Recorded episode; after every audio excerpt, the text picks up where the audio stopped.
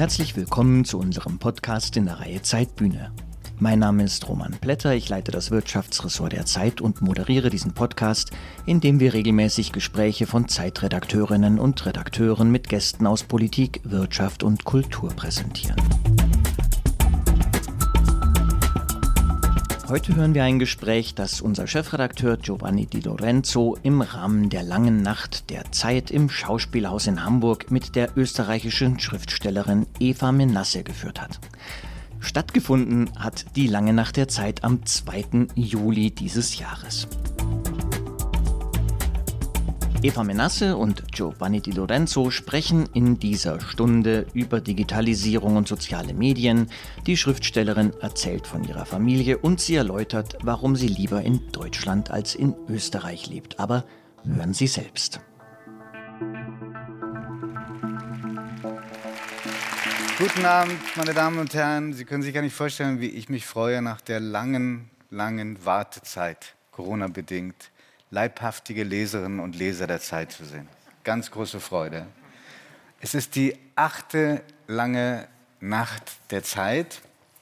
Wir versuchen, die ganze Stadt mit Ihnen in Beschlag zu nehmen, die unterschiedlichsten Kolleginnen und Kollegen vorzustellen bei den unterschiedlichsten Diskussionsveranstaltungen.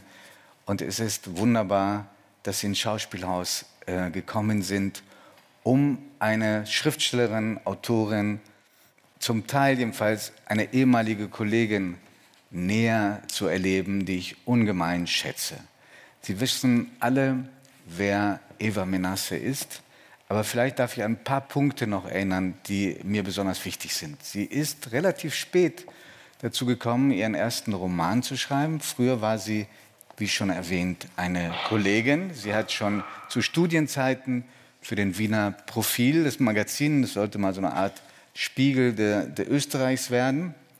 Geschrieben, dann war sie viele Jahre bei der, bei der FAZ, unter anderem als Wien-Korrespondentin, dann bei den berühmten Feuilleton-artigen Berliner Seiten der FAZ. Seit geraumer Zeit schreibt sie auch immer wieder mal für die Zeit zu meiner großen Freude, aber auch für den Spiegel, für die Süddeutsche Zeitung. 2004 hatte sie ihr Debüt als Romanautorin. Das ist einer meiner absoluten Lieblingsbücher. Sie kennen es wahrscheinlich, 2005 war es übrigens, äh, Vienna. Und danach folgten andere Bücher, ein Erzählband, ein Essayband mit dem schönen Titel Lieber aufgeregt als abgeklärt. Und vielleicht wissen Sie es, oder viele von Ihnen wissen es, viele haben es wahrscheinlich auch schon gelesen. Im letzten Jahr ist Ihr jüngster Roman erschienen, Dunkelblumen. Da hat ein nicht immer sehr milder Kritiker, der auch noch für uns schreibt, Ijoma Mangold, die Frage gestellt, ob man heute noch über den Nationalsozialismus schreiben kann. Und er bejaht das nicht nur, sondern er sagt, das ist ein Meisterwerk. Eva Menasse zeichnet auch aus, dass sie eine intellektuelle äh, reinsten Schlages ist. Eine, die sich nicht kümmert, ob das, was sie sagt, auch allen gefällt. Ich finde, das unterscheidet einen echten von einem falschen Intellektuellen, äh, dass man sie nie vereinnahmen kann. Egal, was sie sagt, es ist immer Eva Menasse und sie hat keine Angst, sich gegen den Strom zu stellen. Viele von Ihnen haben es wahrscheinlich mitbekommen, heftig beteiligt jetzt an einer Diskussion um das, was in Kassel passiert. Darüber werden wir sicherlich heute Abend auch sprechen. Sie hat äh, vor einiger Zeit so einen neuen Ableger des Pens gegründet, zusammen mit Dennis Yücel. Also ich glaube, die, das Gespräch ist auf 70 Minuten angelegt, aber wenn Sie Pech haben, reden wir drei Stunden. Nein, das machen wir nicht. Bitte, bitte, nein, nein, das geht nicht. Schon allein deswegen, weil danach ist meine hochgeschätzte Kollegin Sabine Rückert dran mit Zeitverbrechen. Also ähm, insofern, wir müssen einfach diesen Raum äh, dann räumen.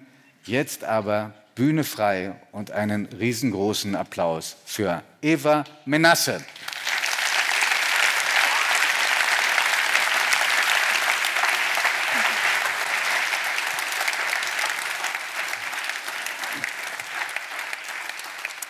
Wir kennen uns nicht sehr gut.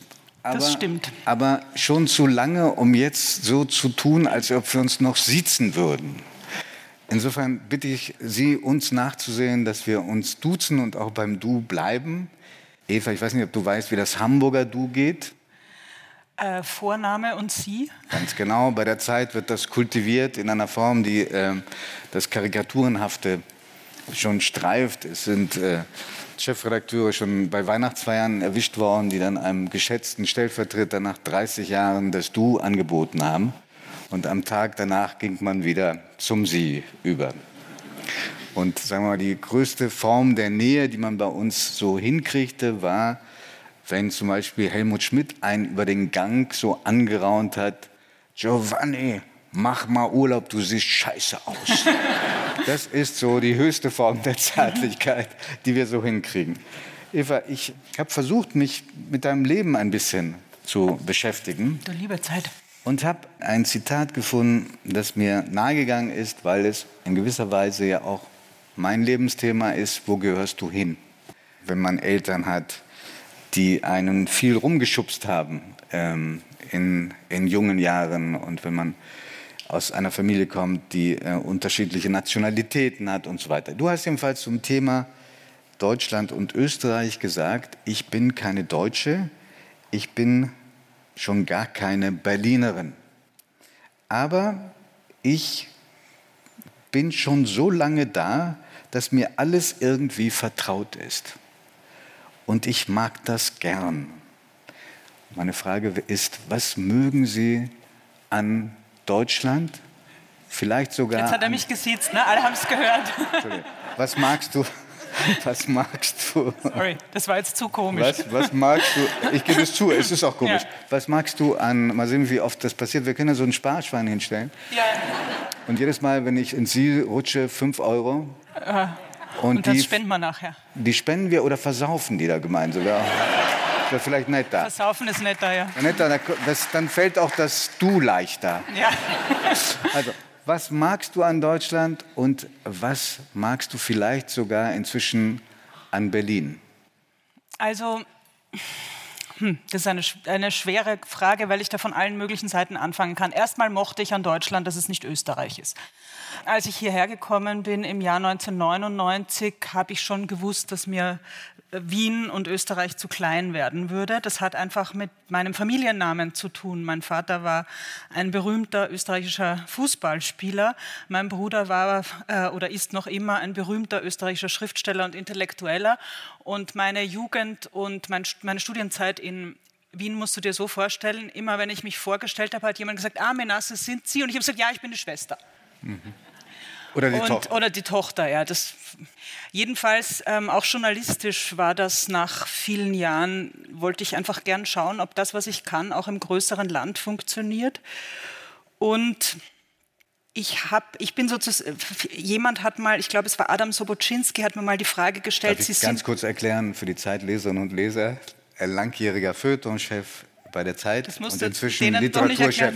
Das kann man nicht oft genug sagen, ah, ja, genau. weil es ist so ein toller Typ. Er, das stimmt. Der ist wirklich ein toller Typ. Er hat mal zu mir, er hat mal zu mir gesagt, äh, Sie sind also eine typische Österreicherin in diesem Verlangen, sich absetzen zu wollen von Österreich. Ich weiß es nicht. Ich weiß es nicht. Ich weiß nur, dass, dass Österreich immer so auch wenn ich da bin, ich bin da gern immer nur zum Urlaub, wenn ich weiß, ich kann wieder abreisen. Das hat irgendwas ist zwischen mir und Österreich neurotisch. Also ich bin wahrscheinlich auch, ich bin es wahrscheinlich auch. Aber Deutschland ist erstmal so, dass du nicht jeden, den du kennst, dauernd triffst auf der Straße. Also insbesondere Berlin. Ja, Berlin ist einfach riesengroß. Und es gibt schon eine jedenfalls in den ersten 10, 20 Jahren in Deutschland fand ich, gab es eine größere ähm, gesellschaftliche Vernunft. In Österreich ist immer alles sehr theatralisch. Das verbindet Österreich aber auch, das ist nicht spezifisch österreichisch, sondern es verbindet es mit den glaube ich, mit allen Nachfolgestaaten der KK-Monarchie, auch in Prag, wo ich eine Zeit lang gelebt habe, und auch in Ungarn die Leute, es ist, Politik ist immer auch Theater. Und ich hatte das Gefühl, dass es in Deutschland weniger, also Kunst und Kultur einerseits und Politik andererseits sind schärfer getrennt voneinander. Mir ist die Vergangenheitsform durchaus äh, aufgefallen. Jedenfalls war das lange so. Müssen ja. wir darüber reden, ob das wirklich noch so ist. Ähm, aber äh, zunächst noch eine andere Frage zu Österreich, weil zu klein. Du hast, ich habe dich mal bei einer Rede verfolgt und da hast du gesagt, die Schönheit Wiens ist proportional zu der Bosheit seiner Bewohner. Umgekehrt proportional. Umgekehrt proportional. Mhm. Gesetzt den Fall, das stimmt. Woher kommt denn diese Bosheit?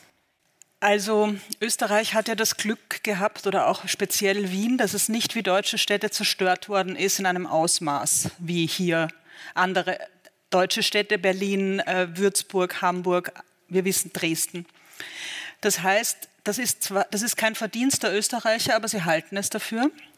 Und ihre Schönheit und ihr Geschmack, auf die halten sie sich auch sehr viel zugute, möglicherweise auch zu Recht. Aber politisch ist das Land leider wirklich ziemlich verkommen. Das muss man auch gerade heute wieder deutlich sagen. Mhm. Also diese, diese Schlagfertigkeit, die oft so bösartig wirkt, da habe ich mehrere deiner Landsleute gefragt, ähm, woher das kommt. Die haben mir eine andere Antwort äh, gegeben, zum, also zumindest die, die ich kenne. Die sagen, das ist vielleicht auch eine Folge des Höfischen. Das glaube ich auch. Ich glaube auch die, ähm, die, die, frühere Vielsprachigkeit, die im Österreichischen immer noch steckt, in vielen Wendungen, die die Deutschen dann auch nicht verstehen, wenn sie nach Österreich auf Urlaub fahren. Ähm, und das Höfische und auch dieses, dieses gemischte, es gibt eine an, ganz andere Sprachkultur in, in Österreich. Also man arbeitet viel mehr mit Sprache im normalen Umgang. Äh, das wäre auch immer meine Antwort auf die Frage, die oft gestellt wird, warum Österreich so überproportional viele gute Schriftsteller hervorbringt. Das stimmt nämlich. Ich glaube, Katholizismus hilft auch. Ja? In Österreich hatte die Gegenreformation durchschlagend äh, Erfolg gehabt.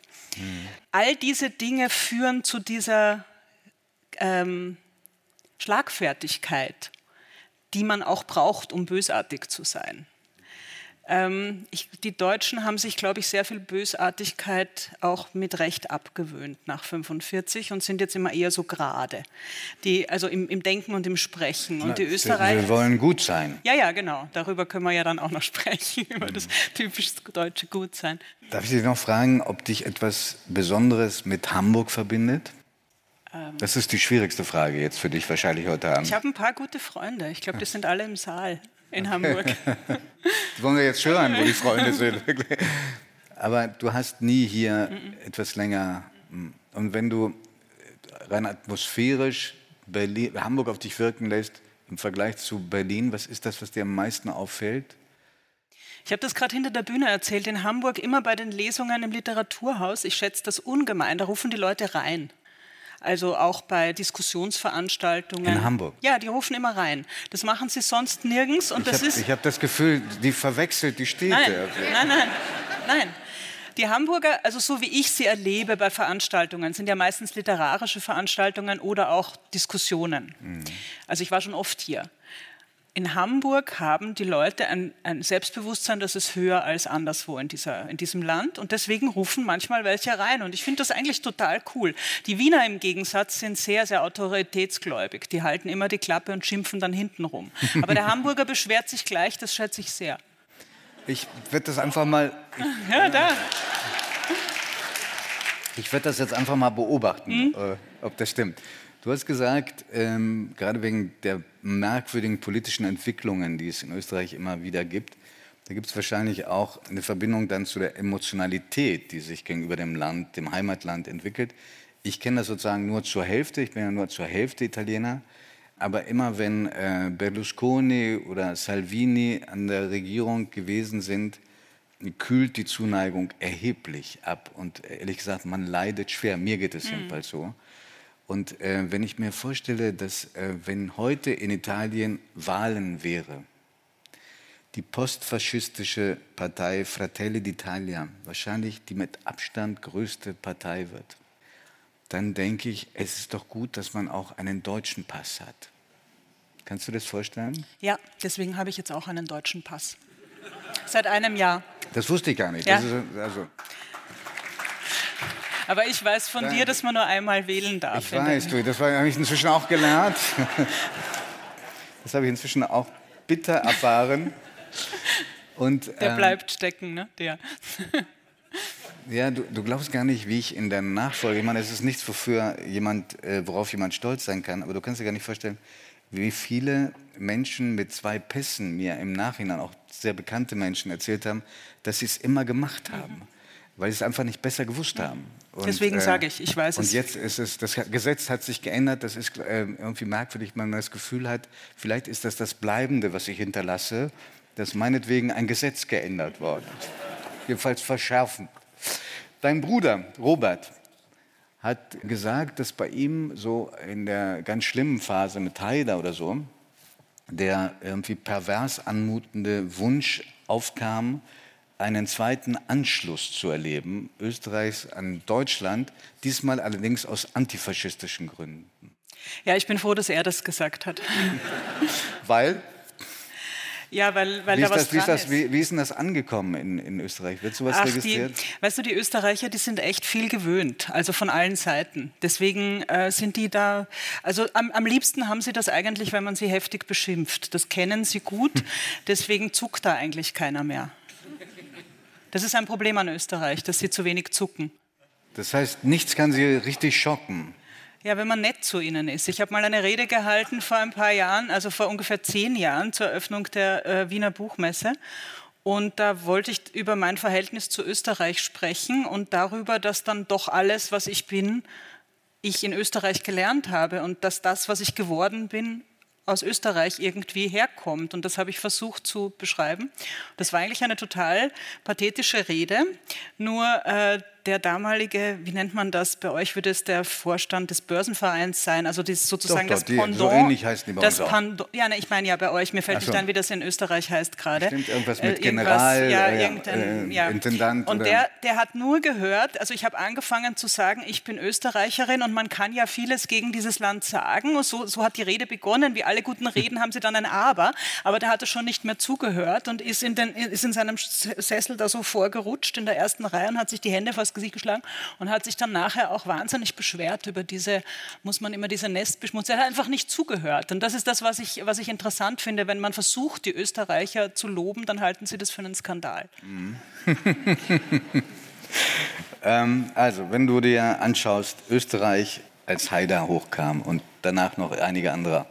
Italien als Berlusconi äh, hochkam, der übrigens, glaube ich, eine, eine schreckliche Blaupause war für vieles andere, was in der Welt hoffähig geworden ist, auch für Trump. Äh, Italien war leider sehr unterschätzt worden, das Land, sehr oft eine Art Laboratorium für politische Entwicklungen, die dann auch andere äh, Länder befallen haben und die verheerend waren.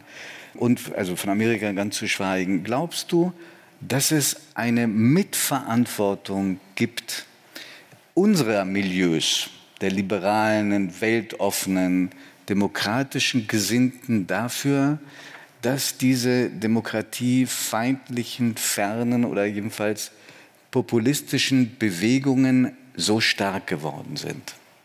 Äh, das ist diese These, die Mark Liller damals beim Aufstieg von Trump vertreten hat. Ich kann die nicht für Europa so leicht äh, umlegen. Ich würde denken, dass, dass sowohl in Österreich und als auch in Italien diese Gründe schon ein bisschen in der Geschichte auch liegen. Ja? Also es ist kein Zufall, dass die Staaten, die früher schon einen eigenen Faschismus gebildet haben, noch bevor der Nationalsozialismus dahin gekommen ist. Also sowohl Italien als auch Österreich hatten ihre eigenen Faschismen zu dieser Zeit, dass das sozusagen latent da stehen bleibt. Anders als in Deutschland, dass sich halt eben eben nach 45 sozusagen komplett innerlich durchreformieren musste.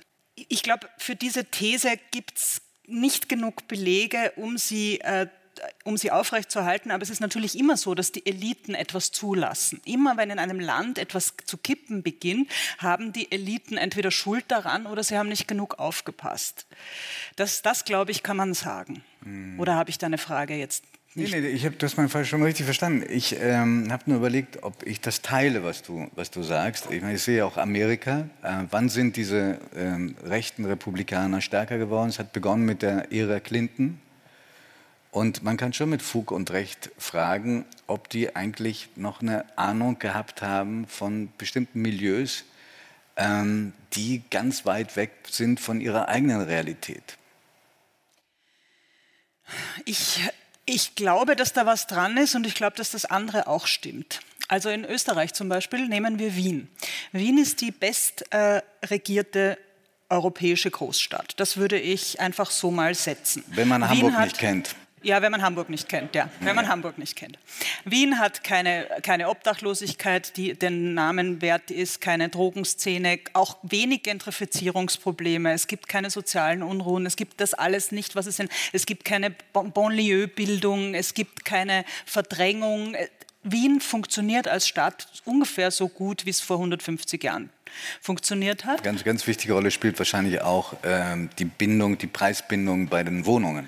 Das ist ein eigenes Thema, aber es ist auch so, dass diese Stadt eben seit 150 Jahren sozialdemokratisch oder also jetzt auch in Koalitionen mit den Grünen, aber immer sozialdemokratisch verwaltet war. Und die Sozialdemokraten haben diese berühmten Gemeindebauten äh, gebaut, schon in den 20er, 30er Jahren, also diese Sozialwohnungen für, äh, für die Arbeiterschaft im Grunde, die es bis heute gibt. Und sie machen das bis heute. dass der, also der, das Schlagwort vom sozialen Wien, das stimmt immer noch. Was passiert? 25 Prozent FPÖ-Wähler, auch in Wien. Das heißt, die Milieus, denen Gutes getan wird auf genau diesen Gebieten, äh, leistbare Wohnungen, keine langen Arbeitswege, wahnsinnig gute öffentliche Verkehrsmittel und so weiter, die schätzen das nicht die wählen trotzdem die, die sagen, es ist alles scheiße, wir müssen dagegen sein und das alles wegräumen. Ja? Das heißt, dieser Link zwischen, man, man verliert die Milieus aus dem Auge und deswegen wählen sie dann, was sie wählen. Das stimmt jedenfalls bei Wien überhaupt nicht und das lässt einen politischen Menschen natürlich irgendwie sehr ratlos zurück. Und ich glaube ja außerdem, das ist aber eine meiner alten Thesen und niemand will sie hören, seit 15 Jahren äh, mit dem Beginn der Digitalisierung ist die Welt komplett verrückt geworden. Und ich glaube, ein Großteil kann man ein Großteil des gesellschaftlichen Zerfalls, der Wut, die in der Welt herrscht und dieser total binären Strukturen, bist du für mich oder gegen mich, die kommt direkt aus dieser technologischen Entwicklung. Ja? Jetzt sagt man mir dann immer, du willst nicht das Internet abschalten. Ich sage, nein, ich will es nicht abschalten, ich will nur gerne darüber sprechen, dass es so gekommen ist, weil mir scheint diese Problemanalyse bis jetzt nicht äh, ausreichend stattgefunden zu haben. Also an Amerika sieht man das. Das hat schon bei Obama begonnen und äh, geht dann weiter zu Trump und so äh, in zwei unversöhnliche Hälften geteilt wie jetzt waren die USA noch nie und das wird uns, glaube ich, auch noch einige Probleme machen. Auch in Europa, das wäre ja. deine, deine, Prognose, dass es weitergeht. Absolut. Hm. Ja, das ist, glaube ich, die, die äh, One-Million-Dollar-Frage. Ähm, wie ist es möglich, Brücken zu bauen? Über diese verfeindeten Lager hinweg. Ich, für mich ist das die größte Herausforderung gesellschaftlich. Und ich finde, dieser Kampf ist auch noch nicht verloren. Man muss ihn nur führen.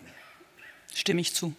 Und äh, da hilft das Klagen auch nur bis zu einem gewissen Punkt. Dann muss man auch Beispiele setzen, wo das gelingt. Ich, äh, was mich an der digitalen, an den, an, den, an den Debatten in Social Media so stört, ist, dieser unbändige Drang, Trieb, den jeweils anderen zu branden. Also ja. ihm sozusagen einen Stempel zu verpassen. Du bist links, du bist rechts, du bist Querdenker. Du bist Antisemit. Du bist Antisemit, da reden wir auch noch drüber.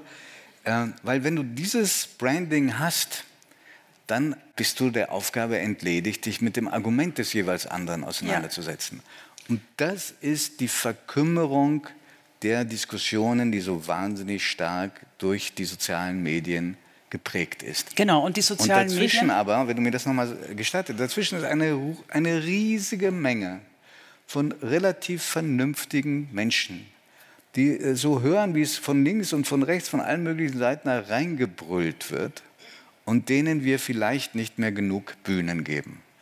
Dazu möchte ich sagen, dass die sozialen Medien so designt sind, dass sie, für den, dass sie den Konflikt belohnen und die Versöhnung unmöglich machen.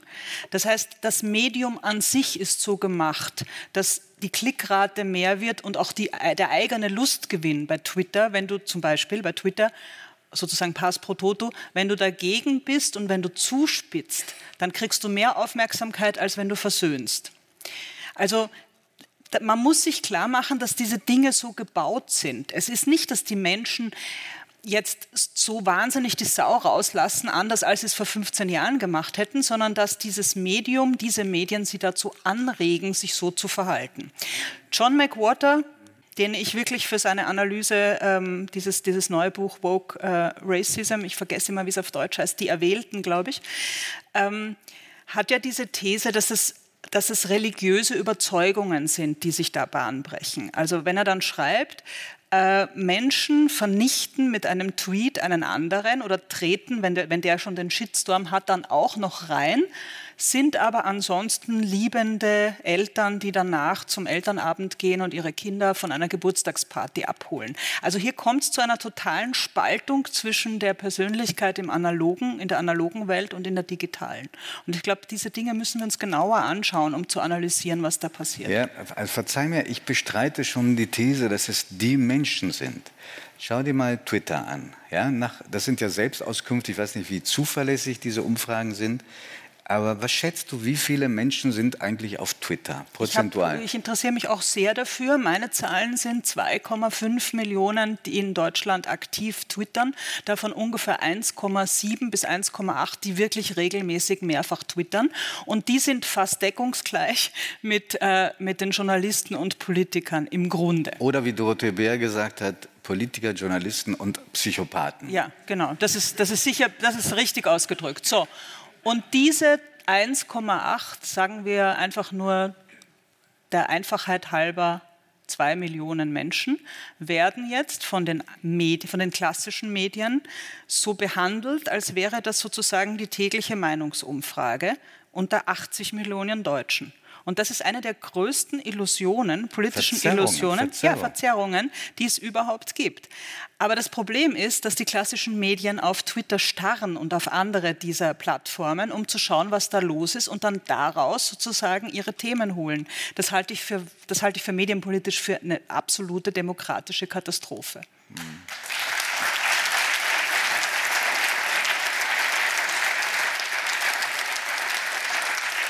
Du warst eine Zeit lang, ich weiß nicht, ob dieser Zustand anhält, hast dich auch darüber geäußert, sehr, sehr pessimistisch, ob die klassischen, die vernünftigeren Medien überhaupt noch Wirkung haben. Bist du nach wie vor dieser Meinung? Also was Deutschland betrifft, bin ich komischerweise gerade leicht positiv, weil man muss sagen, ohne dass ich erklären kann, warum, dass all die Phänomene, die sich in anderen Ländern abgespielt haben, zum Beispiel dann auch in der Corona-Pandemie, in Deutschland nicht so voll durchgeschlagen haben. Also wir hatten auch diese Verrückten mit den Judensternen auf der Straße und eine, es gibt eine messbare ähm, Radikalisierung auch der Mitte, der, der, der bereits radikalisierten Ränder sowieso. Ähm, durch die Pandemie, aber man hat irgendwie das Gefühl, es gibt doch eine, eine Impfung, wo das alles nicht so völlig kippt.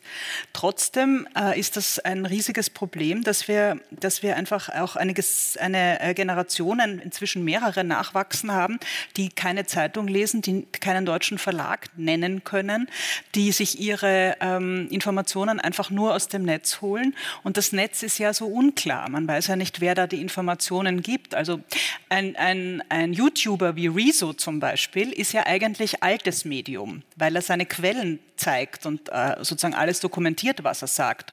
Aber das ist nicht das Normale. Das Normale ist diese Blasenbildung. Mhm. Ich habe nur so manchmal den Verdacht, dass, also ich, ich, mein Großvater zum Beispiel, der hat äh, mir mal gesagt, er hat noch erlebt äh, die Zeit, in der es in seinem Ort kein elektrisches Licht gab sondern Ölfunzeln. Ja? Und Fernseher gab es nicht, es gab kein RTL 2, nichts. Und dann habe ich gefragt, wow. was, was, habt ihr, was habt ihr da gemacht? Und dann hat er gesagt, du, wir haben Karten gespielt, aber nicht viel geredet. Und ähm, überleg doch mal, was für unfassbare Katastrophen der Menschheitsgeschichte im vergangenen Jahrhundert passiert sind, ohne Social Media, ohne Internet, ohne Fernsehen, ob äh, die Zustände früher wirklich zu besseren Ergebnissen geführt haben. Also ich würde sagen, die Summe des Übels in der Welt bleibt sowieso gleich. Immer gleich. Ja? Immer, mm. Äh, Naturkatastrophen, Kriege, Massenmorde, das, das ist sozusagen, das sind menschliche Konstanten. Was mich an Social Media und an der Digitalisierung, der Durchdigitalisierung der Gesellschaft so, äh, was, was mir so schlagend anders vorkommt als das, was früher war. Und wir erinnern uns ja noch. Ja? Ähm, mein Sohn, der weiß gar nicht, dass es mal keinen Computer gegeben hat. Ja? Aber das ist diese ähm, diese Illusion von Gleichzeitigkeit und Nähe.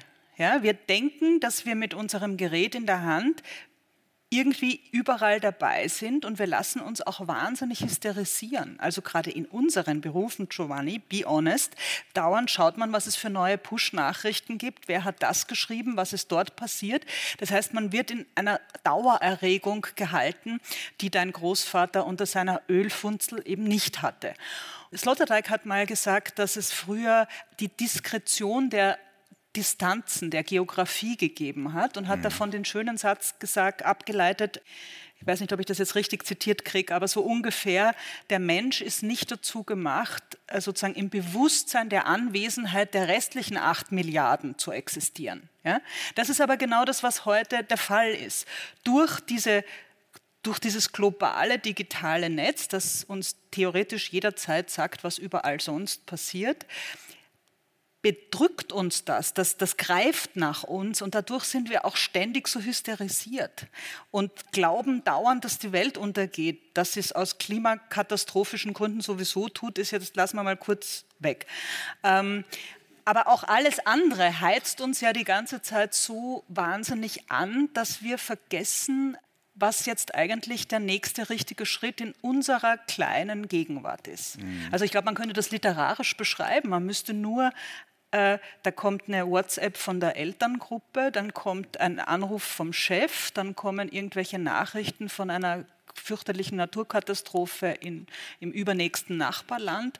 Dann kommt wieder ein, ein, Familienfoto aus der eigenen Familie. Und das, alle diese Dinge laufen ununterbrochen auf diesen kleinen Geräten in völliger Ungefiltertheit auf uns ein und das macht was mit uns. Also, dass unsere Kinder nicht mehr die Aufmerksamkeitsspanne von Kindern vor, vor 20 Jahren haben, das kann man inzwischen messen.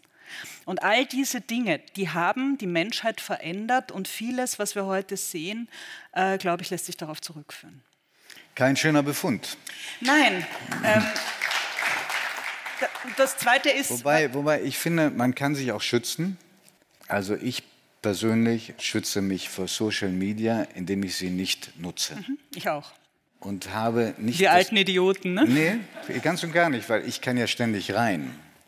Wir haben ja über die Zeit, machen wir alles, wir machen sogar TikTok. Aber ich möchte nicht, lachen Sie nicht, Sabine Rückert, die Sie heute Abend noch erleben werden, ist ein richtiger TikTok-Star.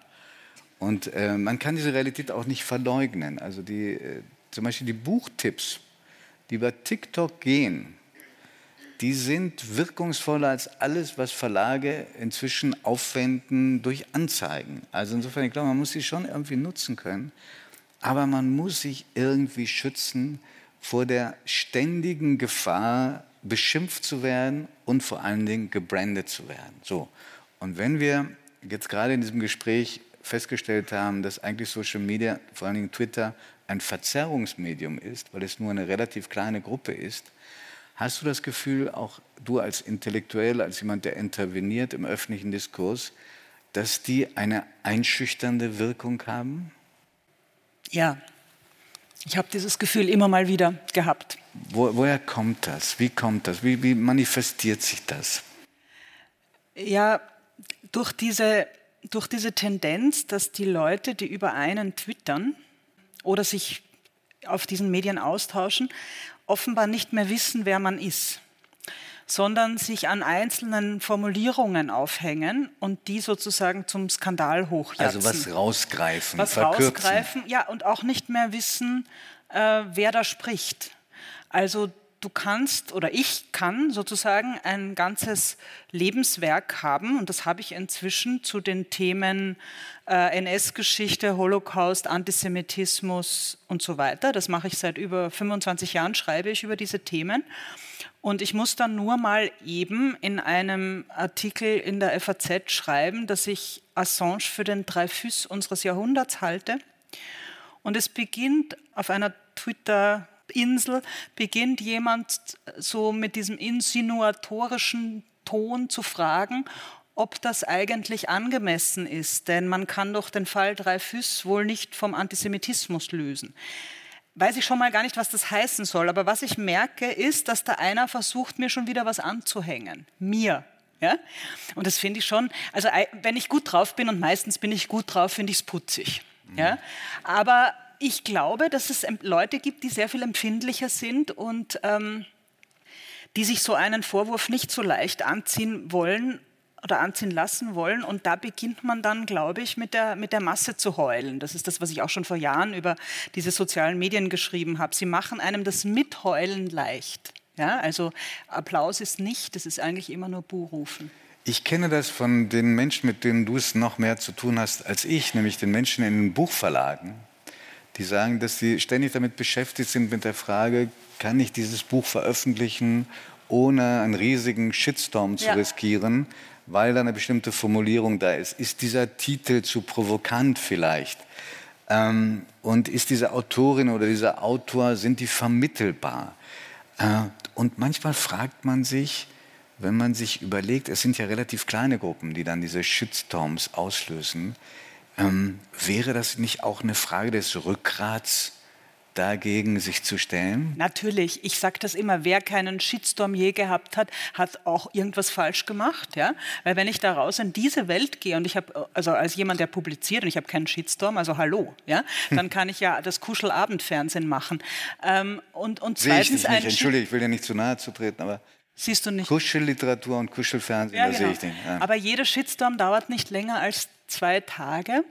Und wenn du dann. Auch da, da gab es schon. Wenn du J.K. Rowling bist, dann dauert es zwei Monate. Ja, aber weißt du, das ist ein ganz gutes äh, Beispiel für jemand, dessen Ruf schon sehr beschädigt worden ist. Aber, aber sozusagen in welcher in welcher Bevölkerungsgruppe? Ich glaube, das müsste man auch sich genau anschauen. Ich glaube, dass sich ein Großteil der Harry Potter-Fans weltweit davon nicht sehr äh, beeindrucken lässt. Ist Ihnen der, der, Fall, weil äh, äh, Eva Menasse hat gesagt, hier ruft man gerne ein, rein in Hamburg.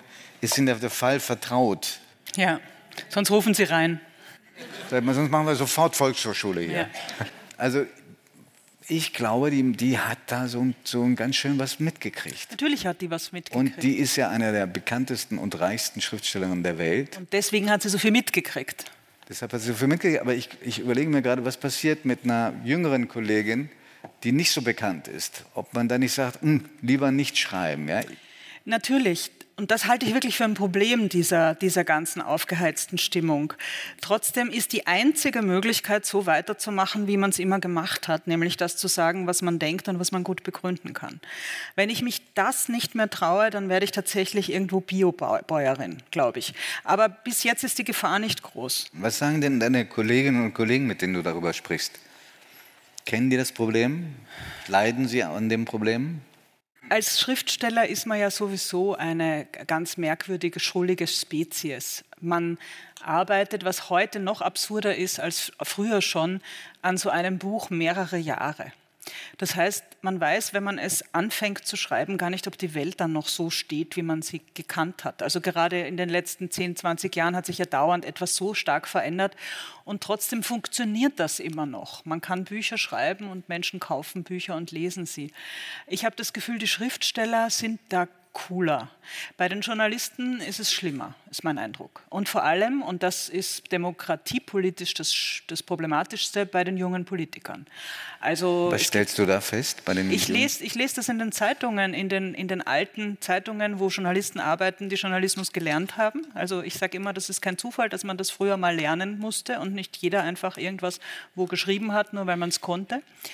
Ähm, das, ich, lese diese, ich lese diese Geschichten mit großer Aufmerksamkeit und Bedrückung, wie schwer es ist, Kommunalpolitiker zu sein oder überhaupt junger Politiker, mit was man sich da herumschlagen muss, eben auch durch die sozialen Medien. Und mit, also die müssen ja eigentlich die müssen ja sozusagen hochdruckgereinigt sein, innen und außen, um überhaupt noch irgendwas äußern zu können. Und man kann das ja alles weiterdenken. Einer, eines meiner Lieblingszitate von Katja Langemüller ist, äh, Schriftsteller, von Kollege von mir, ja, wenn Sie was, Sie rufen dann rein. Ne? Ähm, Katja Langemüller, die verehrte Kollegin hat mal gesagt, Schriftsteller müssen gut hochrechnen können. Aber da muss man gar kein Schriftsteller sein, um sich zu überlegen, wie eine Welt aussieht, in der jeder immer bei jedem Satz, er, den er sagt, überlegt hat, welche Menschen sich davon gekränkt fühlen könnten und, und von welcher Seite man jetzt den falschen Applaus bekommt. Ja, das mit dem falschen Applaus, das ist ja auch immer so ein Gespenst an der Wand. Ich halte das für einen absoluten Unsinn. Ja, also falscher, äh, falscher Applaus ist, äh, Sie dürfen dann trotzdem klar, äh, ich, ich, sozusagen, wenn mir ein Falscher applaudiert, höre ich dann auf, das Richtige zu sagen? Nein, das kann nicht sein. Ja? Also so, ich, äh, ich, ich muss. Man, muss man deiner Meinung nach über alles lachen können? Ehrlich gesagt, man kann, wenn man sich sehr bemüht, fast über fast alles lachen. Nicht über, nicht über Angriffskriege, nicht über Bomben, nicht über Gewaltverbrechen. Aber für alles, was da drunter ist, alles, was menschliches Miteinander betrifft, kann man meistens doch das lachen. Das Gegenargument, das dann immer kommt, ist, du kannst nicht über Witze über etwas machen, wenn du nicht Betroffener bist und nicht weißt, was es mit dir macht. Ich, äh, der diesen Witz höre und den abkriege, fühle mich aber gekränkt. Und deshalb darfst du diesen Witz nicht machen. Ähm, wenn man die individuelle Gekränktheit zum Maßstab jeglicher Kränkung macht, dann ist mit diesem Satz der Witz für alle Zeiten abgeschafft. Das Und auch wenn, wir, auch wenn wir über betroffenen Gruppen reden, die einen denken so, die anderen denken anders. Ja? Also die individuelle Betroffenheit als sozusagen Münze im Gekränktheitsbusiness, die muss dringend abgeschafft werden. Das gilt nicht. Hoffnungslos. Ja, auf Twitter hoffnungslos, aber es gibt, glaube ich, andere Plattformen, wo man das kann. Hm. Zeitungen, Bücher, ja, das, alte äh, Öffentlichkeit. kann schon sehr stark rüber, diese, diese Geschichte. Darf denn deiner Meinung nach Kunst alles? Ähm, Warum lachen Sie? Äh, weil Sie wissen, jetzt wird es brenzlig, jetzt beginnt er mich langsam zu grillen, aber ich lasse mich nein, von nein, dir nicht grillen. Ich, äh, ähm, ich, ich, bin ganz weit von. Ich, ich glaube, dachte jetzt erstmal ja, ich glaube, ich, dachte jetzt erstmal an, an, an, einen Künstler äh, wie Egon Schiele. Du weißt, Egon Schiele, noch unter dem Kaiser äh, gearbeitet. Nackte, äh, halb verhungerte Frauen. Nackte, halb verhungerte, auch sehr junge. Sehr spitze Knie. Sehr junge Modelle. Neben geöffneten Geschlechtsteilen. Genau, sich selber auch schonungslos äh, nackt dargestellt. Der war mal drei Wochen in Untersuchungshaft und dann ist er zu einer Strafe von drei Tagen verurteilt worden. Und hat man ihm die restlichen drei Wochen abgegolten finanziell? Das weiß ich nicht. Das entzieht sich meiner Kenntnis. Aber ähm, er hat dann danach auch seine ersten wirklich großen Erfolge gefeiert. Wäre Egon Schiele, könnte man Egon Schiele einfach heute, wenn es ein, ein Künstler wäre, der nicht so heißt, einfach so ausstellen. Ohne dass es einen großen Skandal gibt. Bei der heutigen Empfindlichkeit wäre das natürlich ein Problem. Es werden ja auch rückwirkend Gemälde, die man früher äh, gern gesehen hat, äh, sozusagen in diesem, mit diesem Duktus nach hinten gehängt. Das passiert ja. Ich glaube, dass grundsätzlich, das kann man, im Einzelfall kann man es immer noch diskutieren, aber grundsätzlich ist die Kunst und die Kultur sind die Überlaufventile der Gesellschaft. Das heißt, alles, was am Menschen nun mal eben leider schmutzig, hässlich, gemein, brutal ist, wird in dieses symbolische Feld geschoben und dort dargestellt, nochmal neu agiert und so weiter damit man, genau damit man die Gesellschaft im täglichen Zusammenleben davon freihalten kann. Das heißt, am Theater muss ein Nazi Neger sagen dürfen. Und der, es ist völlig grotesk, dass das, das ist ein Fall, der stattgefunden hat in Berlin, dass der Nazi, der den Nazi darstellt auf der Bühne, dann du N-Wort sagt zu seinem Opfer. Dann das ist sozusagen jenseits von Gut und Böse. Dann muss man sagen, wir stellen Nazis auch nicht mehr dar, weil allein, dass wir sie darstellen, da fühlen wir uns schon so bedroht. Aber genau dazu ist die Kunst ja da. Die Gesellschaft muss von solchen Sachen freigehalten werden, von Schimpfworten, von, von, von Herabwürdigungen, von Herabwürdigungen, äh, äh, herabwürdigenden Begriffen und so weiter. Da haben die nichts verloren. In der Kunst werden sie gezeigt. Die Kunst hat immer das Schreckliche gezeigt. Das beginnt bei Homer. Die ersten paar Seiten der Elias ist eine einzige Schlachterei. Die Kunst beschäftigt sich mit dem Bösen. In Religion ist das ganz ähnlich. Genau. Alte Testament. So, und also muss man diese beiden äh, Teile ganz klar trennen. Ich halte das wirklich für einen wichtigen Gedanken, den man heute auch schon irgendwie aufzuweichen beginnt. Das, was da gesagt werden durf, darf, darf hier nicht gesagt werden. Aber es muss dort gesagt werden dürfen, weil das ist die Kunst. Insofern darf theoretisch die Kunst alles und die Kunstskandale, die uns ja alle einfallen, auch die letzten, ich meine, ich bin Österreicherin. Es gibt kein Jahr ohne Kunstskandal in Österreich. Bei Thomas Bernhard, Jelinek. Ja, aber das, das war lustvoller. Ja. Die ja in Österreich. Ja, ja, früher. Als heute, meinst du? Ja, die Skandale tun heute mehr weh. Trotzdem, die Rechten haben damals auch das Burgtheater gestürmt. Ja, HC Strache, der, was man hier vielleicht nicht weiß, weil man nur über ihn lacht von diesem Ibiza-Video, mir ist recht, wenn FPÖ, Sie über ihn lachen, Politiker. lachen Sie viel über ihn. Aber als der 20 war, war der ein junger Nazi und hat in einem Theater, so im Burgtheater von oben Flugblätter runtergeworfen bei Heldenplatz, bei der Uraufführung von Thomas Bernhards berühmten Stück. Also das heißt, an der Kunst scheiden sich auch die Geister und es gibt Skandale und es gibt Aufregungen, es gibt Debatte. Das war aber auch immer schon so. Man kann das nicht sozusagen per Dekret wegmachen mhm. und deswegen darf theoretisch die Kunst alles. Mhm. Bist du äh, findest du es richtig, die Entscheidung des Bundesgerichtshofs richtig, äh, die Judensau in der Stadtkirche von Wittenberg hängen zu lassen? Also Wenn du mir so eine Frage stellst, dann muss ich diese Frage beginnen mit dem Satz, meine persönliche Meinung ist. Ja? Da gibt es Meinungen zu sowas. Meine persönliche Meinung ist, absägen und ins Museum stellen. Ja? Besser als dran lassen. Also in diesem Land. In diesem Land. Ähm, aber das ist nur meine Meinung. Ich kann mir auch vorstellen, dass man zu einer anderen Meinung kommt. Es ist jedenfalls nicht zu erklären, warum die Judensau dranbleiben muss und der Teppich in der Dokumente abgenommen wird. Das passt einfach nicht zusammen. Also vor allem, wo die Judensau ursprünglich deutsch ist.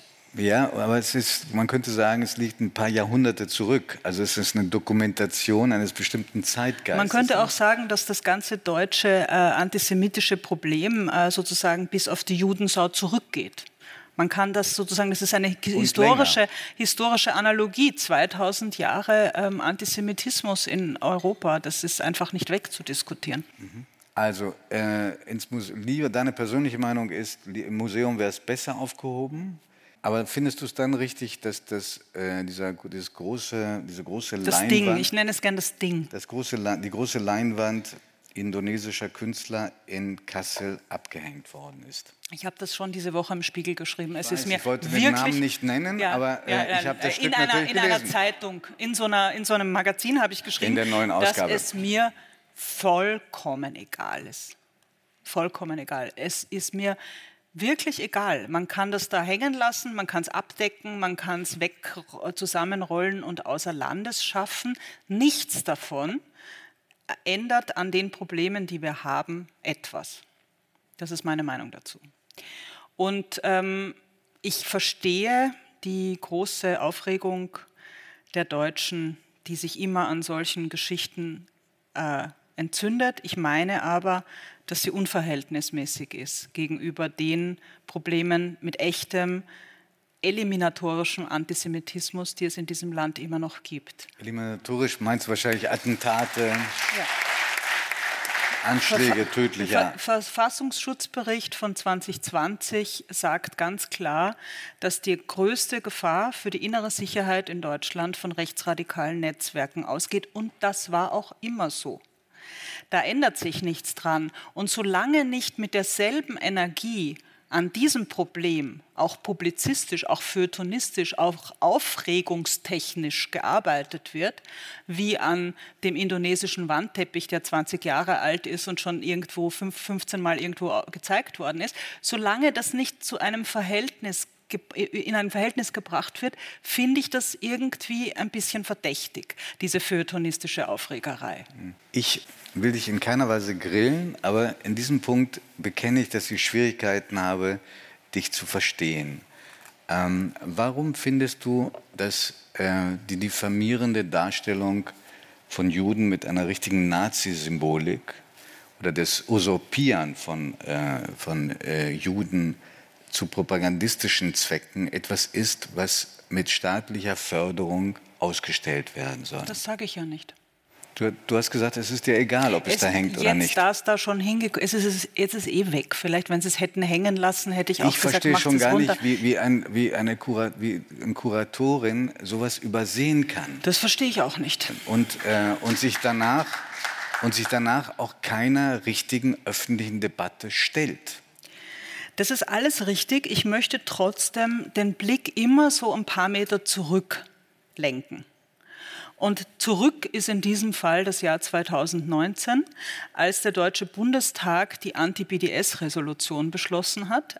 Eine Resolution, von der 95 Prozent der Deutschen damals nicht gewusst hätten, was das überhaupt sein soll. Auch jetzt muss man es nochmal erwähnen. Jetzt erklären wir es nochmal. BDS ist eine äh, politische Bewegung der Palästinenser, Boycott, Divestment, Sanctions, das die von der Idee ausgegangen ist, ähm, also salopp gesagt hat wohl irgendjemand den Palästinensern gesagt, wenn ihr immer weiter bombt, dann wird euch niemand in der Welt ernst nehmen oder auch nur mit euch verhandeln wollen. Überlegt euch mal was anderes. Dann kamen sie mit dieser Boykottidee. Dass das zum Teil antisemitisch ist, dass das sehr, sehr problematisch ist, weil es eben nicht nur Produkte aus den besetzten Siedlungen boykottieren will, sondern, auch, Künstler, auch Künstler und Wissenschaftler aus Israel lassen wir jetzt hier mal beiseite. Es und dass es in Deutschland ein paar Erinnerungen weckt. Die aber, das ist, das ist einfach intellektuell unsauber. Wenn ein Palästinenser, es tut mir leid, ich weiß, da mache ich mir immer wahnsinnig viele Nicht-Freunde damit, ähm, aber wenn ein Palästinenser, der unter diesem Besatzungsregime lebt, seit 50 Jahren, irgendetwas tun will, damit sich dort politisch etwas ändert, dann muss der nicht wissen und weiß es auch nicht, äh, dass es in Deutschland vor noch längerer Zeit diesen Slogan kauft nicht bei Juden gegeben hat. Diese beiden Dinge, das, das ist sozusagen in der, in der in der individuellen Perspektive der wirklich geschundenen palästinensischen Zivilbevölkerung nicht vorhanden, dieser Konnex. Das ist wieder ein Konnex, der von Deutschland aus denen so von oben herab, also wie, wir erklären euch jetzt nochmal, lernt noch ein bisschen deutsche Geschichte nach. Das sind zwei Dinge, die nichts miteinander zu tun haben. Die Anerkennung des palästinensischen Leids ist in Deutschland, glaube ich, noch nicht sehr durchgesetzt. Auch wenn ich das verstehe, auch wenn ich das verstehe und ich dennoch sagen würde, dass man zumindest die ähm, jüdische Stimmen, die sich für diesen Bereich engagieren, in Deutschland sprechen lassen sollte. Und das ist zum Teil nicht der Fall. Jetzt noch mal kurz zu dieser Anti-BDS-Resolution. Der Bundestag beschließt also, dass Menschen, die in einem Naheverhältnis zu BDS stehen, nicht äh, in, mit, mit öffentlichem Geld geförderten Räumen auftreten sollen und dass keine öffentlichen äh, Gelder in diese sozusagen zur Unterstützung von solchen Menschen ähm, herangezogen werden dürfen. Der erste Entwurf, und ich kann das gar nicht oft genug wiederholen, der erste Entwurf dieser Resolution kam von der AfD. Niemand war vorher auf diese Idee gekommen. Ich kann diese Geschichte, ich wir, wir, das führt uns jetzt zu weit, du kennst sie auch. Trotzdem ist das einer der krassesten Eingriffe in die Meinungsfreiheit und Kunst- und Wissenschaftsfreiheit, die es in Deutschland gegeben hat seit 1945. Diese Anti-BDS-Resolution, das bestätigen der Verfassungsrechtler. Und es hat zu einem Rattenschwanz von Folgen geführt. Zum Beispiel, dass man eben mit äh, Menschen aus dem globalen Süden echt Schwierigkeiten hat, hier Kulturarbeit zu machen, weil bei jedem jetzt gecheckt wird, ob der nicht vielleicht mal irgendwann für BDS war, unterschrieben hat, auf einer Demo war und so weiter. BDS spielt in Deutschland als Bewegung keine Rolle. In England schon, in anderen ja. Ländern auch. Auch in das der heißt, Labour Party und so weiter. Ja. Das ist so ein, das war so eine deutsche Übererfüllung. Wir machen da jetzt gleich einen Beschluss. Der ist gar nicht rechtskräftig, also der ist gar nicht rechtlich bindend, sagen dann die, die ihn das hat alles zu wahnsinnigen Verwerfungen in der Kulturszene geführt. Ja, bis zu Fällen wie äh, Nemi Al-Hassan, die, die, die, junge Journalistin, die ihren Job noch bevor sie ihn angetreten hat beim WDR als, als Moderatorin schon wieder los war, weil sie sieben Jahre vorher auf einer Al-Quds-Demo war. Das heißt, es gibt so eine McCarthy-hafte ähm, Untersuchungsmentalität jetzt, ob jemand was mit BDS oder irgendein. Und das tut nicht gut. Der Satz, wenn man beginnt, etwas zu verbieten, muss man immer mehr verbieten, das stimmt einfach. Ja? Das heißt, sowas wird immer, und, und aus diesen drei Jahren Anti-BDS-Resolution resultiert direkt diese Hexenjagd bei der Documenta. Verstehe mich bitte nicht falsch. Ich finde dieses, ja, ich finde dieses dass dieses Ding aufgehängt worden ist und dass diese Dinge antisemitisch sind und grauenhaft, da sind wir völlig einer Meinung. Aber als im Januar die äh, Unterstellungen losgingen, dass da ganz bestimmt irgendwelche antisemitische Kunst gezeigt werden würde und sozusagen alle, auch die Zeit, darauf aufgesprungen sind, auf diesen Zug schon der Verdächtigungen und der Unterstellungen, die kommen aus dem globalen Süden, das sind bestimmt alles Antisemiten, das halte ich wirklich für ein Problem. Naja, aber sie sind ja bestätigt worden. Na, ja, aber nicht da, wo sie verdächtigt worden sind. Na, mal, ich, verdächtigt ich worden ist das palästinensische Kollektiv und das waren jetzt die Indonesier. Ich glaube, dort sind 5000 Künstler äh, ausgestellt. Weißt du, es gibt das Phänomen und die, vielleicht ist diese indonesische ähm, äh, Leinwand mit diesen widerwärtigen Motiven dafür ein ganz gutes Beispiel. Es gibt Antisemitismus auch in Ländern, die null was mit äh, Israel zu tun haben und Juden eigentlich gar nicht kennen. Ich weiß nicht, in Indonesien, vielleicht gibt es da 2000 Juden. Ja, das stimmt über, eben nicht. Bei, es gibt über 100, bei über 100 Millionen Einwohnern, aber die Juden sind das Feindbild. Ja, trotzdem. Die Anti-BDS-Resolution war falsch und sie vergiftet dieses Indone Land. Ich war jetzt in Indonesien. Ja, ich weiß. Und es gibt auch da Bezüge zu Israel. Es gibt zum Beispiel eine Zusammenarbeit des israelischen Geheimdienstes zu Zeiten dieser Suharto-Militärdiktatur. Das wissen die Indonesier, das wissen die Deutschen nicht. Da gibt es auch äh, äh, Artikel darüber, äh, Untersuchungen darüber. Das heißt, dass, dass, dass der Indonesier überhaupt auf die Idee kommt, dieses Feindbild zu entwickeln, das hat auch Gründe außerhalb des allgemeinen Antisemitismus auf der Welt. Aber da müsste man sich halt auf die äh, Perspektiven. Aber der Antisemitismus speist sich ja daraus, dass er nicht sagt, diese Regierung ist schlecht oder dieser Geheimdienst tut Verheerendes, sondern es ist das Volk, das schlecht ist. Und das ist ja das Gefährliche. Ja, nochmal, Giovanni, ich, wir kommen da jetzt in ein Fahrwasser, das mir überhaupt nicht gefällt. Was ja, ich dich, sage, Entschuldige, ich muss dich noch etwas fragen, wozu du dich geäußert ja. hast und worüber du gerade genau, auch geschrieben hast. Genau, und das ist ein völlig anderer das Fokus. Sind ja, das sind ja Verständnisfragen, genau. die ich stelle. Ich habe einen völlig anderen Fokus gelegt. Und schon wieder reden wir beide über diese antisemitischen Wandteppiche von Indonesien. Stimmt alles. Ich habe was anderes gesagt. Ich habe in diesem Artikel gesagt und sage es immer und immer wieder, ich habe Angst vor Menschen, die mit Maschinenpistolen in Deutschland in Synagogen einzudringen versuchen. Ich habe Angst vor Menschen, die Walter Lübcke auf seiner Veranda erschießen. Und das ist eine berechtigte Angst. Wir haben es in Deutschland mit rechtsradikalen Netzwerken zu tun, die sich bewaffnen und die, ich sage, ich bin wahnsinnig ungern so apokalyptisch, aber in diesem Fall muss ich sagen, der nächste Versuch eines Anschlags wie Halle, der wird bevorstehen und der wird passieren. Und bevor wir nicht eine vergleichbare Energie in die Verhinderung von solchen Straftaten legen, und ich sehe nicht, dass es der Fall ist, ist mir das einfach egal, ob der Wandteppich hängt. Verstehst du? Ich verstehe es.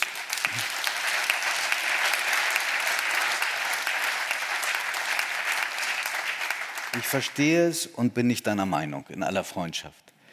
Ich sage dir auch, was mir jüdische Freunde und auch Kollegen zu diesem Punkt gesagt haben. Sie sagen, Sie haben, wir, wir müssen nicht in einen Wettbewerb treten, wer von uns beiden oder wer hier in dem Saal empörter, entsetzter ist über die Anschläge, die du gerade angesprochen hast. Das sind wir alle.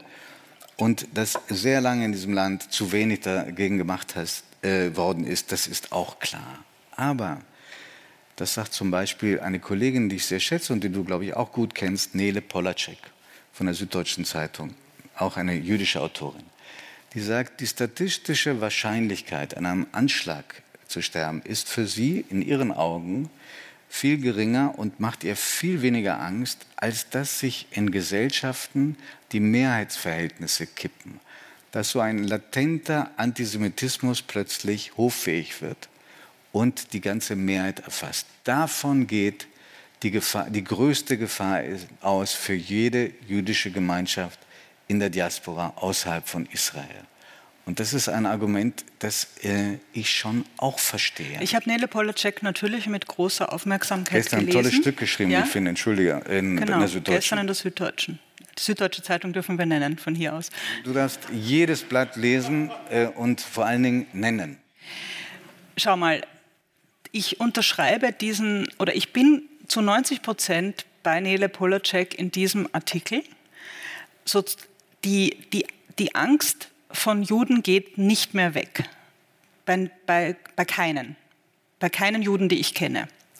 Trotzdem gehöre ich zu dieser Gruppe, die sie in diesem wirklich brillanten Text nennt, die, die vielleicht zu wenig paranoid sind. Vielleicht gehöre ich zu denen. Ich die weniger paranoid ist als Sie. Weniger paranoid als es kommt jetzt alles ins Kippen. Ich lebe seit 22 Jahren in Deutschland. Ich habe überhaupt nicht das Gefühl, dass was ins Kippen kommt, gesamtgesellschaftlich. Ich habe im Gegenteil das Gefühl, gerade wenn die Aufregungen immer so groß sind wie bei diesem Wandteppich, dass das alles am richtigen Platz ist. Kollektiv, sozusagen, ja, in, in der kollektiven Empörung über, über das. Und trotzdem beharre ich darauf, dass mir auf der anderen Seite eine Aufmerksamkeit ganz krass fehlt. Wieso sind die NSU-Akten äh, unter Verschluss? Wieso ist der, der Polizist aus, dem, aus der Frankfurter Hauptwache, warum ist keine Anklage erhoben worden? Warum steht nur der Nerd aus dem Berliner Plattenbau vor Gericht? Ich habe in meinem Artikel bei euch in der Zeit im Januar Herbert Reul, den Innenminister von NRW, erwähnt, ja. der vor ein paar Jahren sensibilisiert wurde für das, kind, äh, für das Thema, für dieses grauenvolle Thema Kinderpornografie und sich mit der gesamten politischen Macht, die er hatte, auf dieses Thema gestürzt hat. Mit dem Ergebnis, dass wir inzwischen in ganz Deutschland, ausgehend von diesen Ermittlungen, äh, Verhaftungen, Verurteilungen und so weiter haben. Die Ergebnisse dieser Spezialtruppe, die dort dagegen sich engagiert, gehen bis ins Ausland über diese ganze Internetverbindungen. Und sowas will ich zum Thema rechtsradikaler Hass in Deutschland.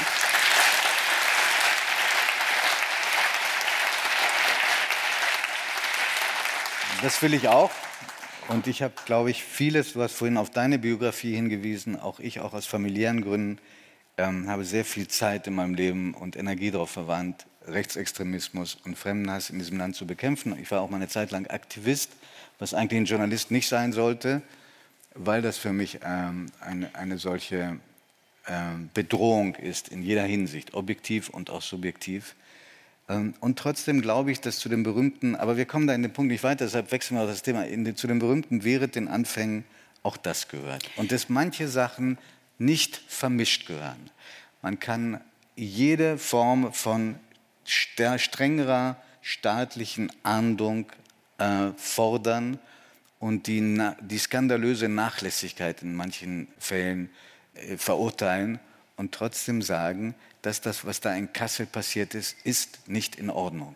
Aber das, was in Halle und in Hanau passiert ist, das, ist viel, viel schlimmer. Ich, manche es Sachen, sind Menschen gestorben. Ja, aber das, das musst du nicht mir erzählen. Ja, aber ich verstehe nicht, warum wir auf, das, auf dem kulturellen Feld so eine wahnsinnige Energie haben, das alles ununterbrochen bis ins letzte Glied zu besprechen. Entschuldigung, das ist doch nicht etwas, was wir heute auf der Bühne wo entdecken. Ist diese, wo ist diese Schwerpunkt Staatsanwaltschaft, die endlich diese rechten Netzwerke aushebt? Wieso ist Attila Hildmann ins Ausland entkommen, nachdem man drei Monate gegen ihn Strafanzeigen äh, gestellt hat. Ich, ich meine, du kennst die Fälle doch alle. Bestens. Warum klappt das alles nicht?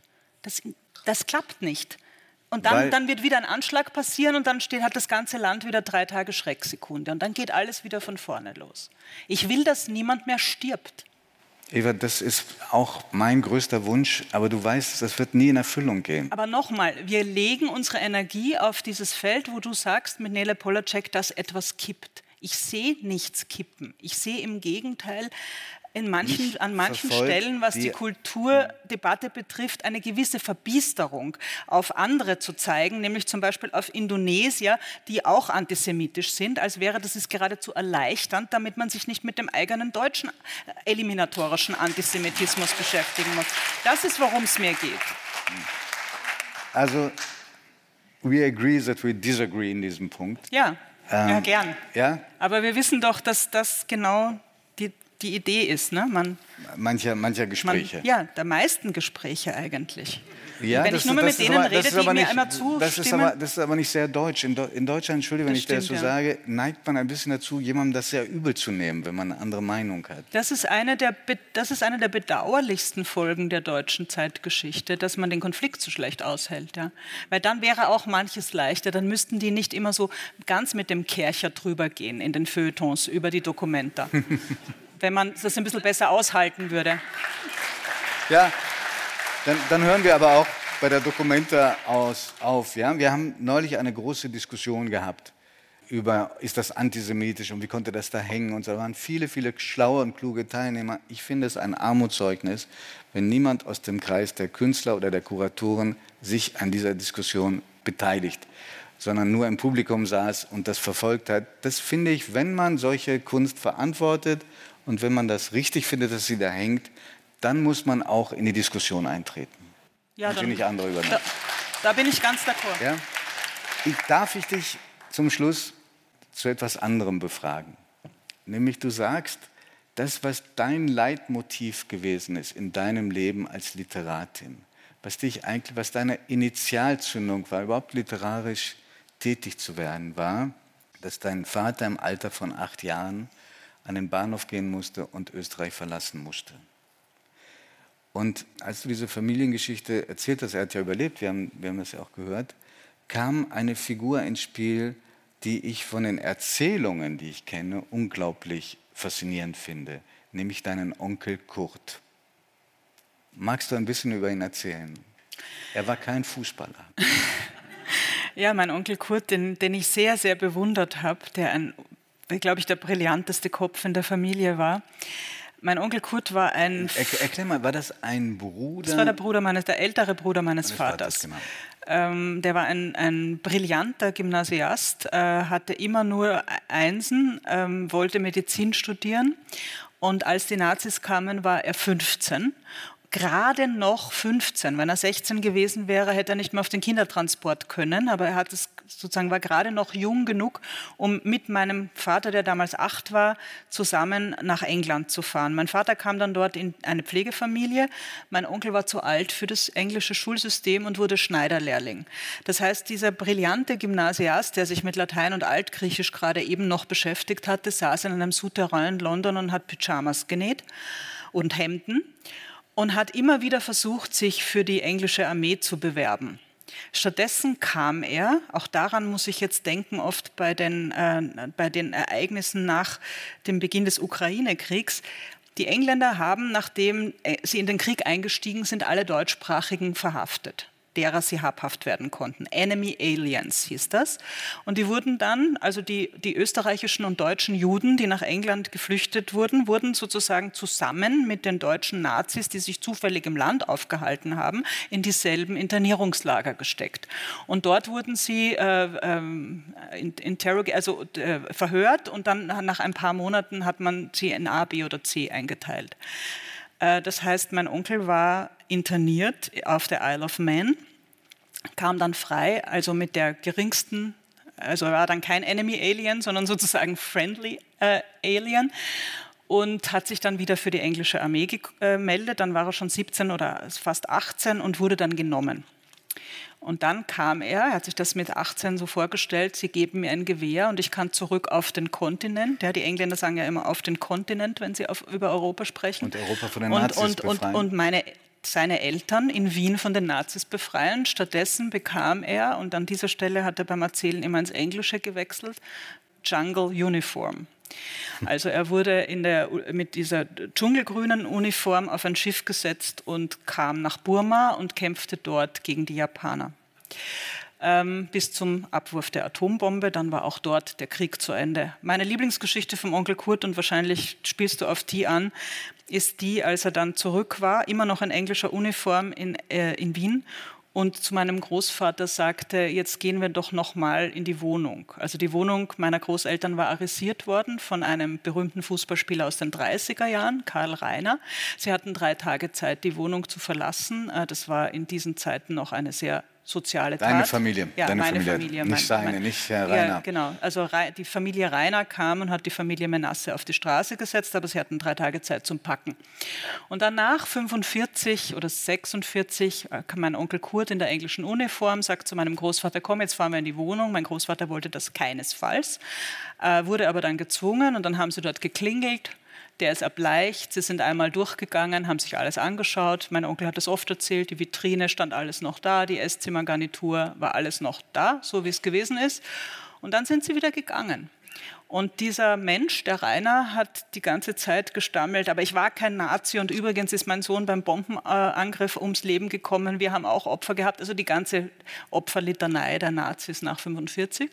Mein Onkel hat das ähm, ist dann schweigend wieder gegangen. Und das war eine Geschichte, über die wir viel diskutiert haben. Ich weiß noch, ich als, weiß ich, 15-Jährige, 16-Jährige, so mit diesem Fuhrer der Jugend, warum habt ihr ihnen nicht diese Wohnung ja, wieder weggenommen? Was war die Antwort? Die Antwort war immer, weil wir nicht so sind wie die.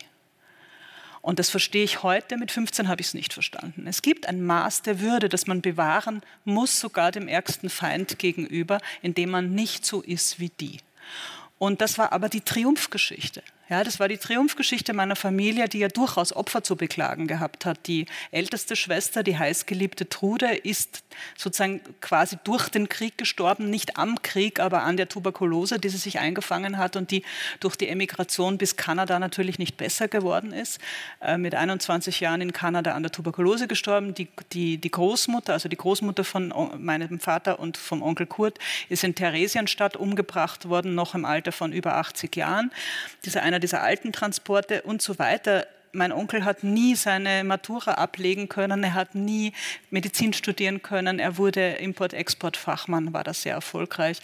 Äh, mein das, das, ist, das ist die Geschichte der Familie, diese, diese zerstörte Kindheit. Aber die Triumphgeschichten zu erzählen, darin waren sie wirklich glänzend und das hat mir, glaube ich, auch viel mitgegeben. Und hat Onkel Kurt sich daran erinnert, bitte, hm. wirklich. Das das ist auch ein Zwischenruf.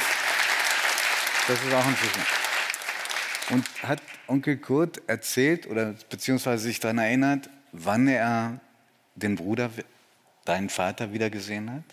Die haben sich einmal in London getroffen und dann erst äh, wieder, als mein Vater zurückkam, das war ja 47 erst, weil das so lang gedauert hat, bis das Rote Kreuz diese Familienzusammenführungen überhaupt organisiert gekriegt hat. Meine Großeltern wussten ja nicht, wo ihr jüngster Sohn steckt. Also der mittlere Sohn, der kam von selber zurück in der englischen Uniform.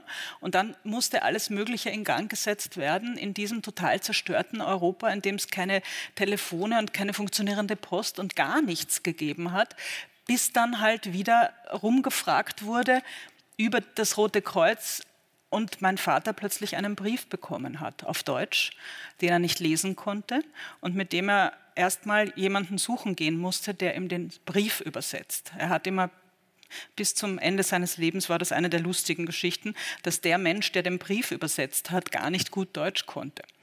Ähm, denn es gingen dann so Briefe hin und her und mein Vater hat dann Fotos von sich geschickt und irgendwann schrieb meine Großmutter aus Wien und du hast so ein schmales Gesicht, isst du denn genug? Und mhm. übersetzt wurde das, you have got such a small face. Und mein Vater hat immer gesagt, small face, was soll das sein?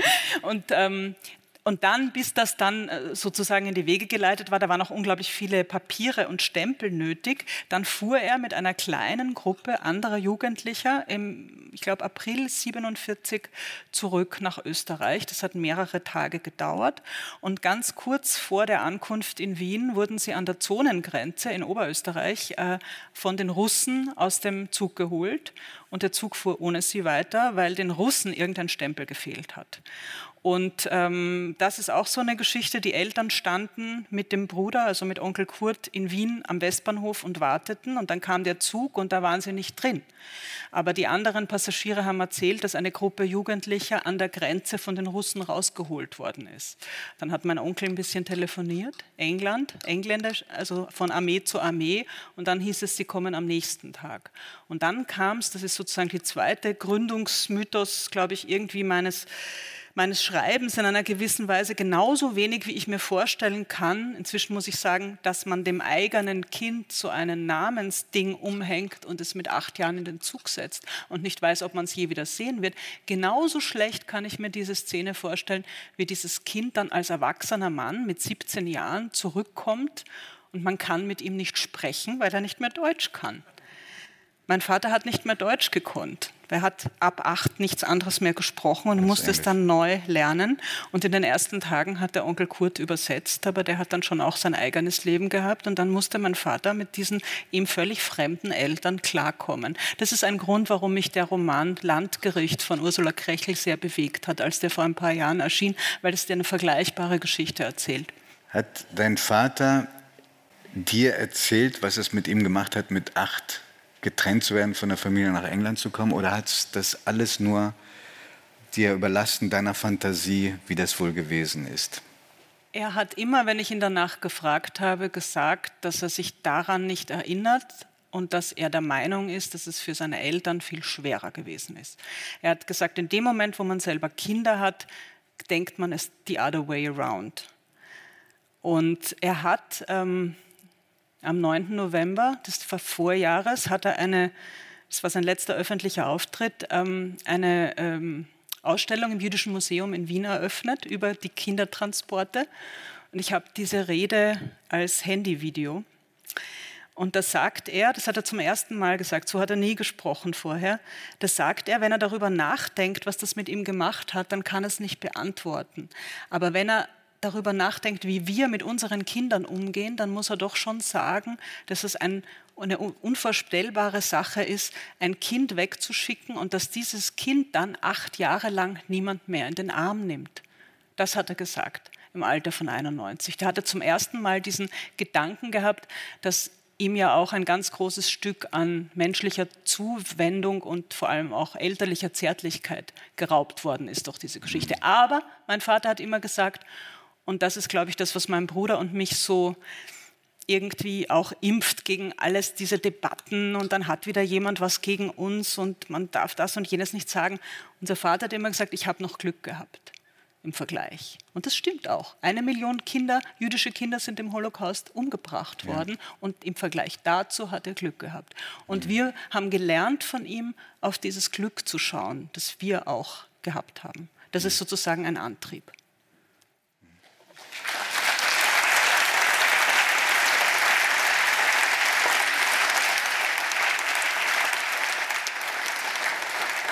Du hast es angedeutet, es gibt äh, Familiengeschichten, die immer wieder erzählt wurden, an denen du allerdings auch den ein oder anderen Zweifel entwickelt hast mit den Jahren, ob die wirklich stimmten.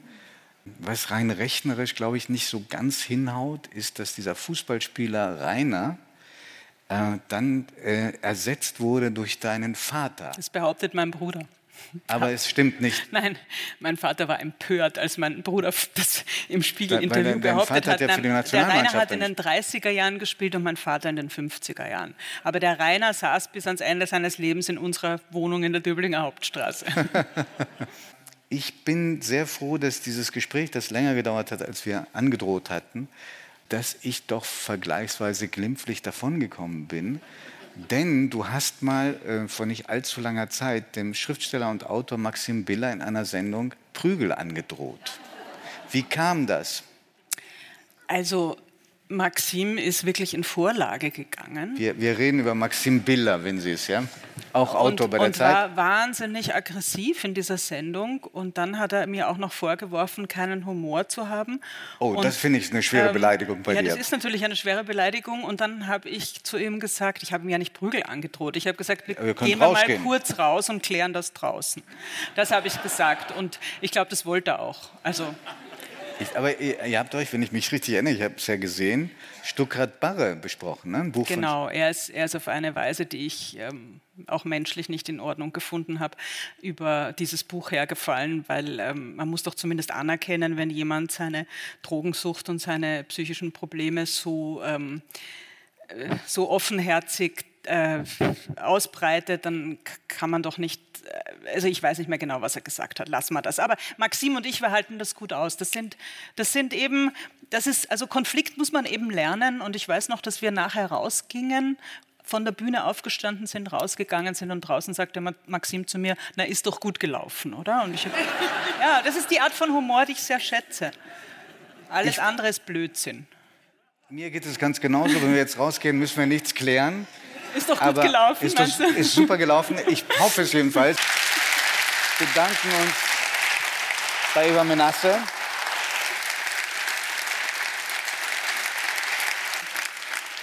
die sie an diesem Tag, der für Hamburger Verhältnisse hochsommerlich ist, mit 20 Grad, äh, gekommen sind hier in die Dunkelheit.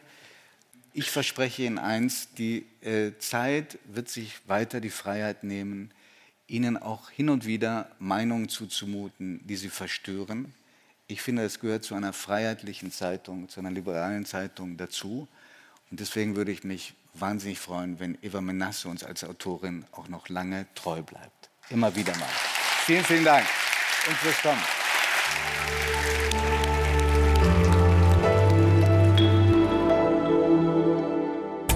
Das war der Zeitchefredakteur Giovanni Di Lorenzo im Gespräch mit der österreichischen Schriftstellerin Eva Menasse im Rahmen der langen Nacht der Zeit in Hamburg. Weitere Gespräche wie Gespräche meiner Kollegin Mariam Lau und mir mit Politikern in der Rubrik Eine Stunde Zeit mit und auch andere Gespräche von unseren Kolleginnen und Kollegen mit Gästen aus Politik, Wirtschaft und Kultur finden Sie unter www.zeit.de/zeitbühne.